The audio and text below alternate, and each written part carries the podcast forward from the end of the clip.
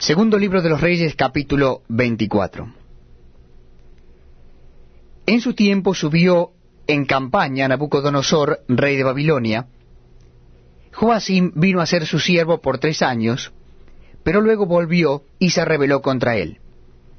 Pero Jehová envió contra Joacim tropas de caldeos, tropas de sirios, tropas de moabitas y tropas de amonitas, los cuales envió contra Judá para que la destruyesen, conforme a la palabra de Jehová que había hablado por sus siervos los profetas.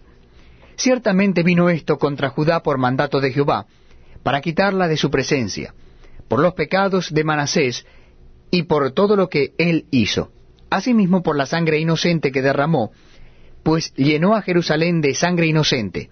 Jehová, por tanto, no quiso perdonar. Los demás hechos de Joacim, y todo lo que hizo, ¿no está escrito en el libro de las crónicas de los reyes de Judá? Y durmió Joacim con sus padres, y reinó en su lugar Joaquim, su hijo. Y nunca más el rey de Egipto salió de su tierra, porque el rey de Babilonia le tomó todo lo que era suyo desde el río de Egipto hasta el río Éufrates.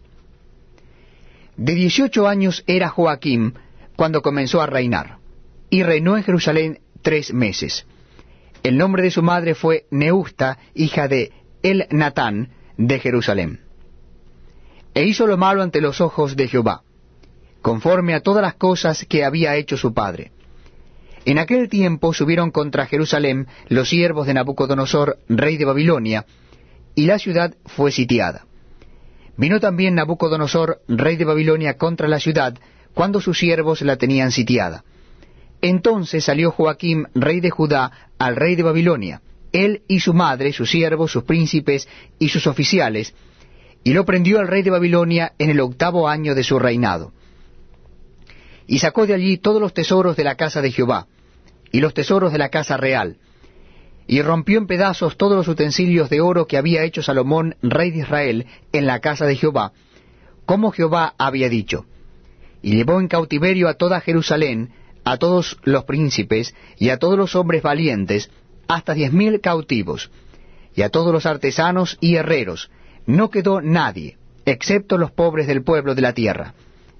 Asimismo llevó cautivos a Babilonia a Joaquín, a la madre del rey, a las mujeres del rey, a sus oficiales y a los poderosos de la tierra.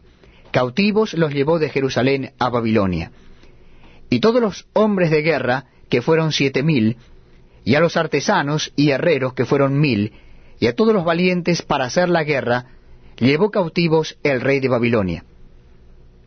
Y el rey de Babilonia puso por rey en lugar de Joaquín a Matanías, su tío, y le cambió el nombre por el de Sedequías. De veintiún años era Sedequías cuando comenzó a reinar, y reinó en Jerusalén once años. El nombre de su madre fue Amutal, hija de Jeremías de Libna. E hizo lo malo ante los ojos de Jehová, conforme a todo lo que había hecho Joacim. Vino pues la